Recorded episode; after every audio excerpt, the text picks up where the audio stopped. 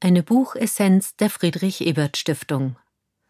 Die Gesellschaft der Singularitäten von Andreas Reckwitz erschienen im Jahr 2017 im Surkamp Verlag Berlin. Kurz gefasst und eingeordnet von Maike Rocker.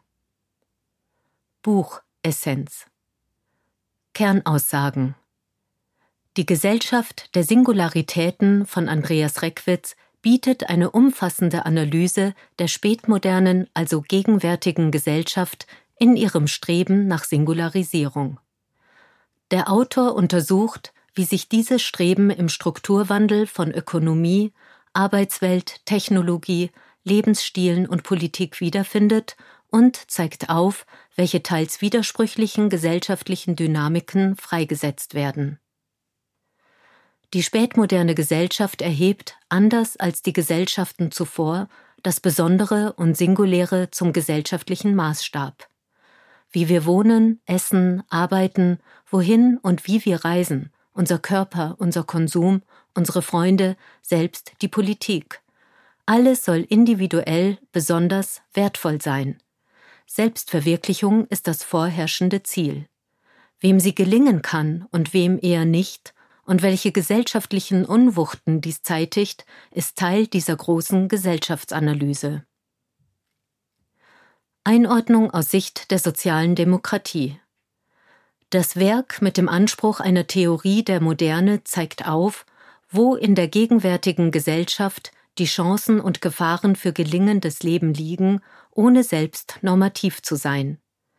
Der Autor will, Zitat, Sensibilität für die Konfigurationen des Sozialen entwickeln, dafür, wie sie zu Strukturen der Herrschaft und der Hegemonie gerinnen. Seine Analyse liefert also mögliche Hebel, an denen aus Sicht der sozialen Demokratie politische und gesellschaftliche Akteurinnen ansetzen können, wenn sie eine gerechtere Gesellschaft gestalten wollen. Buchautor Andreas Reckwitz, geboren 1970, ist Professor für allgemeine Soziologie und Kultursoziologie an der Humboldt-Universität zu Berlin und Autor zahlreicher soziologischer Schriften. 2019 erhielt er den Leibniz-Preis der Deutschen Forschungsgemeinschaft. Sein preisgekröntes Werk Die Gesellschaft der Singularitäten stand unter anderem auf der Shortlist für den Preis der Leipziger Buchmesse in der Kategorie Sachbuch. Buch Inhalt Einleitung Die Explosion des Besonderen Das Besondere, Einzigartige, Singuläre ist zum gesellschaftlichen Maßstab der Erwartungen in nahezu allen lebensweltlichen Bereichen geworden. Für Individuen genauso wie für Objekte, Ereignisse, Orte und Kollektive. Vornehmlich gilt das in der neuen hochqualifizierten Mittelklasse, die zur kulturell dominanten Trägergruppe geworden ist. Das eigene Leben wird sorgfältig kuratiert, um dann vor anderen performt zu werden. Menschen bewegen sich auf umfassenden sozialen Attraktivitätsmärkten, auf denen sie im Wettbewerb um Sichtbarkeit stehen. Der Definitionskampf darum, was nun als singulär gilt und was nicht, ist konstitutiver Bestandteil dieser Ökonomie des Besonderen. In der Gesellschaft der klassischen Moderne, die ab etwa dem 18. Jahrhundert bis Mitte des 20. Jahrhunderts im Westen vorherrschte, war der Wesenskern hingegen eine soziale Logik des Allgemeinen.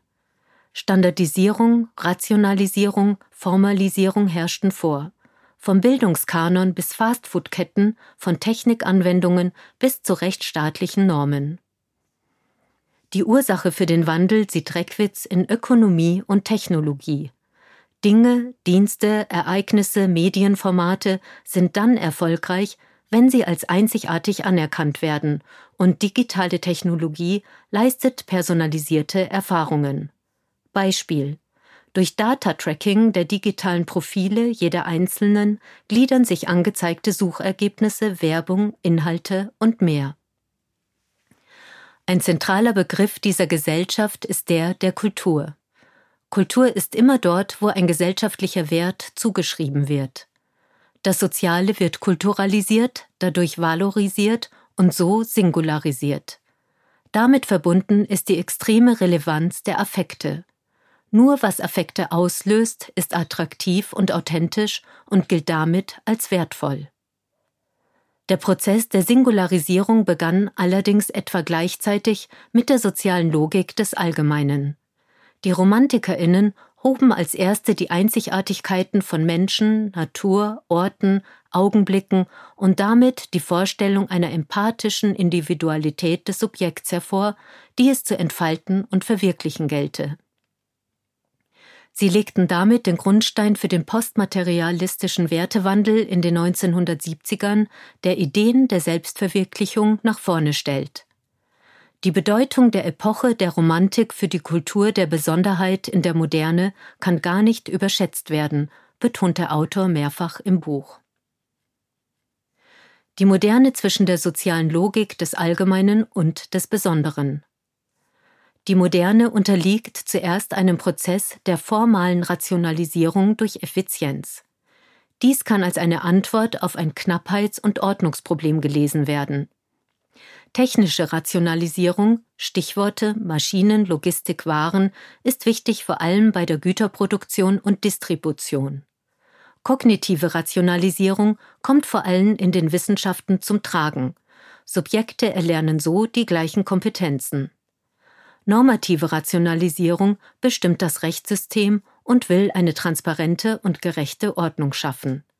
Diese Logik legt die Basis für gesellschaftliche Funktionsrollen unabhängig von Familien- oder Gruppenzugehörigkeit. Die in der Spätmoderne aufkommende Kulturalisierung des Sozialen, die von der substrukturell weiterlaufenden Rationalisierung profitiert, lässt sich hingegen als eine Antwort auf die gesellschaftliche Sinn- und Motivationsfrage deuten. Wozu soll Leben gelebt werden, wenn Mangel und Unordnung gebannt sind? Die postindustrielle Ökonomie der Singularitäten das Primat der Ökonomie des industriell Allgemeinen wird seit den 1970ern vom Primat der Ökonomie des kulturell Besonderen abgelöst. Konsummuster pluralisieren sich. Aufmerksamkeit und Wertbeimessung sind prägende Elemente auf den Singularitätsmärkten des postindustriellen Kulturkapitalismus.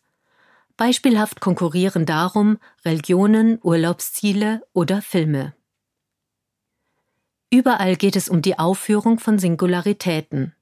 Mediale Formate wie Musiktitel, Romane, Spiele, TV-Shows, Serien, Instagram-Accounts bieten potenziell einzigartige, originelle Welten. Ereignisse und Events wie Sportveranstaltungen, Filmfestspiele, Reisen, Abschlussfeiern, herausgehobene Einzigartigkeitsgüter. Sie sind einmalig und rein dem Genuss verschrieben. Es gibt auch langfristige Singularisierungen. Güter, die zu modernen Klassikern, zu Marken, anerkannten Namen avancieren. Ein Beispiel für eine spezielle Ausprägung der Singularisierung der Dingwelt ist der ethische Konsum. Die Dingbiografie wird plötzlich kaufentscheidend. Menschen sind also permanent von Dingen, Räumen und Diensten umgeben, die Anspruch auf Singularität erheben und lernen so, dass dies der Normalfall des Sozialen sein muss, etwas gilt nur dann in der Welt, wenn es interessant und wertvoll ist. Also erwarten Menschen diese Einzigartigkeiten auch von sich selbst. Die Singularisierung der Arbeitswelt. Auch Arbeitsformen sind der Transformation zu mehr Singularisierung unterworfen. Kriterien wie Kreativität, Profil, Performance werden prägend die industrielle Logik der Arbeitswelt mit standardisierten Kompetenzen erodiert. Menschen, besonders mit höherer, oft akademischer Ausbildung, arbeiten verstärkt an singulären Gütern und gleichzeitig an der eigenen Persönlichkeit und an Netzwerken, um möglichst selbst einzigartig singulär zu sein. Diese kreative Arbeit wird permanent geleistet, so dass die Trennlinie zwischen Arbeit und privater Zeit verschwimmt. Gleichzeitig existieren die industrielle Produktion von Gütern sowie der Sektor der routinierten unterstützenden Dienstleistungen weiter. Es kommt zu einer Polarisierung der Arbeitswelt. Die gesellschaftliche Wahrnehmung ist, sozial wertvolle und intrinsisch motivierte, befriedigende Arbeit hier standardisierte Arbeit mit geringem Sozialprestige und individueller Befriedigung dort. Digitalisierung als Singularisierung, der Aufstieg der Kulturmaschine. Das digitale Netz bietet einen Generator für Singularisierung des Sozialen, denn es verfertigt Kulturformate im weitesten Sinne. Somit wird moderne Technologie zur immer verfügbaren Kulturmaschine, die dadurch eine Art technologische Nebenumwelt formt. Extreme Überproduktion von Formaten bei gleichzeitiger Knappheit der Aufmerksamkeit sind kennzeichnend, auch weil bisherige Rezipientinnen jetzt sehr einfach zu Produzentinnen werden können. Portale wie Google oder Facebook verwandeln durch ihre maschinell-algorithmische Kuratierung nach getrackten Nutzerinneninteressen die im Prinzip universale kulturelle Welt in unzählige singularisierte Welten.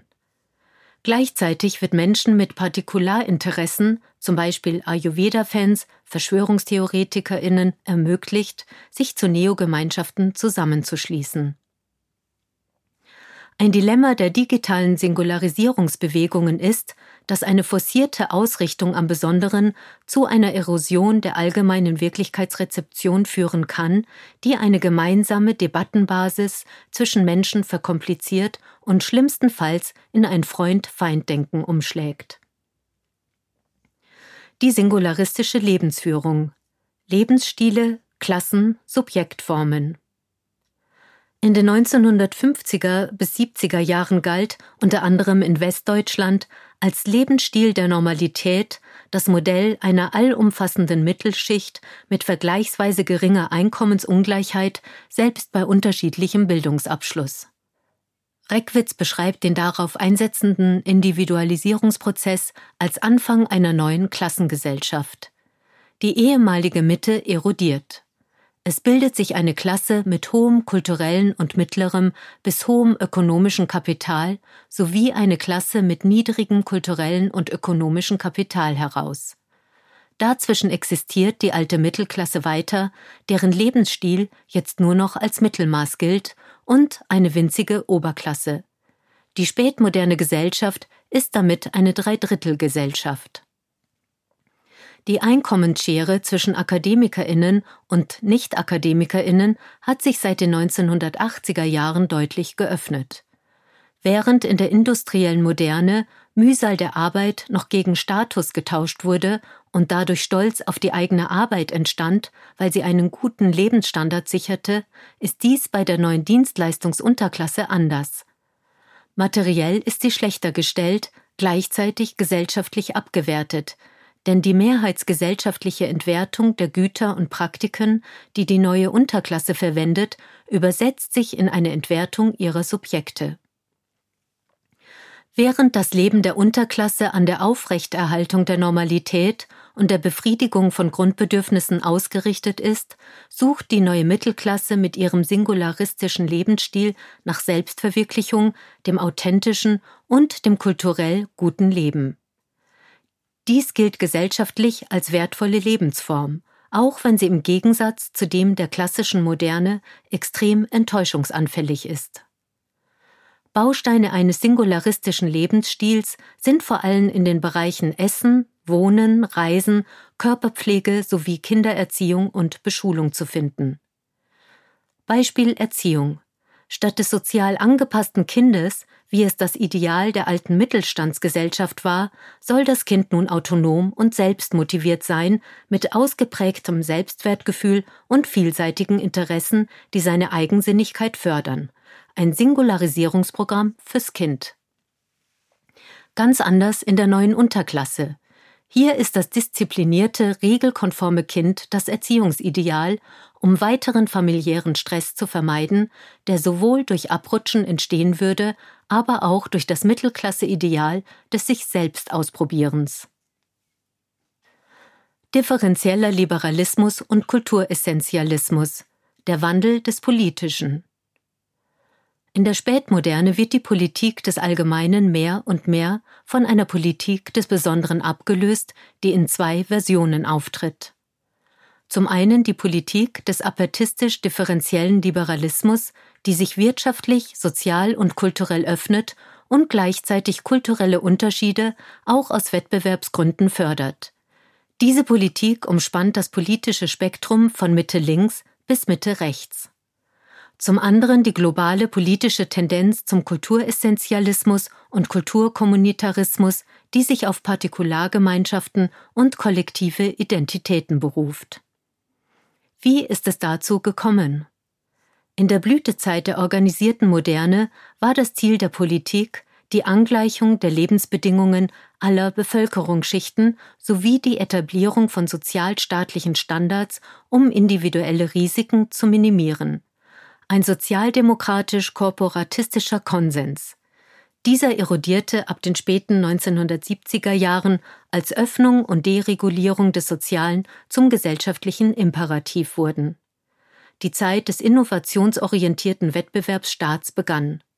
Gleichzeitig wurde gesellschaftspolitisch die Vielfalt der Persönlichkeiten, der Herkunftskulturen und der Lebensstile wertgeschätzt, was sich auf der Policy-Ebene durch Adressierung von Themen wie Nichtdiskriminierung, Diversität, Lebensqualität und Pflege von kulturellem Erbe abbildete. Seit den 1980er Jahren kam als Gegentendenz ein vielschichtiges Feld von Kulturessentialismen hinzu. Diese Bewegungen lassen sich als kritische Reaktion auf die liberale Hyperkultur interpretieren. Gemeinsam ist ihnen, auch sie betreiben Singularisierung. Da sie sich als Kollektive organisieren, entlasten sie das Individuum von den Wettbewerben um Sichtbarkeit und Eigenwert. Zentral ist die feste Grenze zwischen Eigengruppe und anderen mit der Tendenz, die anderen abzuwerten. Neben ethnischen Gemeinschaften, deren Hauptthemen Gleichberechtigung und Respekt der Mehrheitsgesellschaft vor der kulturellen Differenz sind, sind Kulturnationalismen, religiöse Fundamentalismen und Rechtspopulismus zu nennen. Letzterer verfolgt das Gegenteil einer Politik der Öffnung, ist antiplural, in Teilen auch anti-elitär.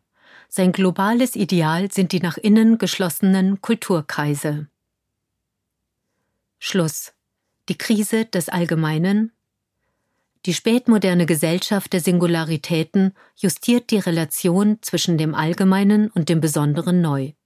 Die Idee eines allgemeinen Fortschritts ist nicht mehr strukturbildend, weitere Krisen ergeben sich. Krise der Anerkennung, die sich auftuende sozial-materielle Schere zwischen den Hochqualifizierten der expandierenden Wissens- und Kulturökonomie und den Geringqualifizierten, die gleichzeitig auch kulturell polarisiert. Krise der Selbstverwirklichung. Wenn sie misslingt, also das subjektive Erleben und die Bewertung durch andere negativ ist, setzen sich diese permanente Enttäuschung und Minderwertigkeitsgefühle im Extrem in psychische Symptome um. Krise des Politischen. Verloren gegangene gesamtgesellschaftliche Steuerungsmöglichkeiten kulturelle Partikularismen sowie die Parzellierung der politischen Öffentlichkeit können als Ausdruck des Verschwindens des Allgemeinen aus der Politik interpretiert werden. Der spätmoderne Staat versteht sich eher als Einrichtung zur Ermöglichung privaten Konsums und nicht zur Verfolgung gesamtgesellschaftlicher Ziele. Wie kommt die Gesellschaft wieder zu einem gemeinsamen Allgemeinen? Reckwitz nennt hier unter anderem die Rekonstruktion einer allgemeinen Öffentlichkeit, in denen Subjekte aus unterschiedlichen Klassen und Milieus der Gesellschaft aufeinandertreffen. Er erkennt bereits Anzeichen eines neuen politischen Paradigmas, das staatliche Strukturen wieder an Bedeutung gewinnen lässt, das er als regulativen Liberalismus einführt. Global sagt Reckwitz aber in Zukunft erst noch eine Entfesselung der Gesellschaft der Singularitäten voraus. Buch Votum die hier von Andreas Reckwitz aufgefächerte Gesellschaft der Singularitäten lässt die Leserinnen aus der von ihm beschriebenen hegemonialen neuen Mittelklasse sicherlich ertappt zurück. Sie werden indirekt damit konfrontiert, wie sehr sie und ihre dem guten Leben verschriebenen Praktiken zur gesellschaftlichen Polarisierung und den gegenwärtigen Krisen beitragen. Welche politischen Konsequenzen können und sollten aus Sicht der sozialen Demokratie daraus gezogen werden. Ziel der sozialen Demokratie ist seit jeher eine freie und gerechte Welt zu schaffen. Wie gerecht ist nun die aktuelle? Reckwitz beschreibt eine Gesellschaft, in der Egozentrik, gelingende Performance und das Streben nach Distinktionsgewinnen quasi notwendige Eigenschaften der bei der Selbstverwirklichung Erfolgreichen sind. Als gleichzeitig entstehende Probleme beschreibt er einen dramatischen Anstieg von sozialer Ungleichheit, psychischer Überforderung und globaler Kulturkämpfe um Deutungshoheit über das, was wertvoll und wertlos sei. Denjenigen Menschen, die ihr Leben nicht im Dauerwettbewerb performen können oder wollen, wird der gesellschaftliche Respekt aberkannt, unabhängig von ihrer Arbeit, ihrer Leistung, ganz zu schweigen von ihrer Würde als Mensch. Gerechtigkeitsnormen der industriellen Leistungsgesellschaft gelten nicht mehr. Aufstiegsversprechen werden nicht erfüllt, weil vor allem das inkorporierte kulturelle Kapital des Herkunftsmilieus entscheidet. Dazu kommt, Leistung zählt nicht nur nicht, sondern Menschen in einfachen Dienstleistungsjobs werden für ihre geleistete und gerade auch von der neuen Mittelklasse notwendig gebrauchte Arbeit sogar abgewertet und damit gleichzeitig auch für ihre Art zu leben. Das lässt gesellschaftlichen Zusammenhalt massiv erodieren. Die Bildungsexpansion trägt überdies paradoxerweise dazu bei, dass diejenigen mit mittlerer Bildung zur Gruppe der Bildungsverliererinnen zählen, als müsse nunmehr jede Person die höchstmögliche formale Bildung anstreben und sei nicht gut genug, wenn sie nur einen Ausbildungsberuf ergreift. Diese Bewertungs-, Kultur- und Verteilungskämpfe führen die Gesellschaft immer weiter weg von einem gemeinsamen Allgemeinen. All das muss die soziale Demokratie beschäftigen, wenn das Urversprechen weiter gelten soll, für eine solidarische, progressive Gesellschaft mit gleichen Teilhabemöglichkeiten für alle einzustehen. Solidarität ist letztlich nichts anderes als Respekt, Anerkennung und, wo nötig, Hilfe. Es braucht wieder ein gemeinsames, gesamtgesellschaftliches Interesse an der Wertschätzung des Beitrags jedes Individuums für die Gesellschaft, materiell und sozial. Reckwitz Analyse der Gegenwartsgesellschaft liefert damit einen Überblick über die mehr oder auch weniger erfolgversprechenden Hebel, über die gesellschaftliche Änderungen gesteuert werden könnten.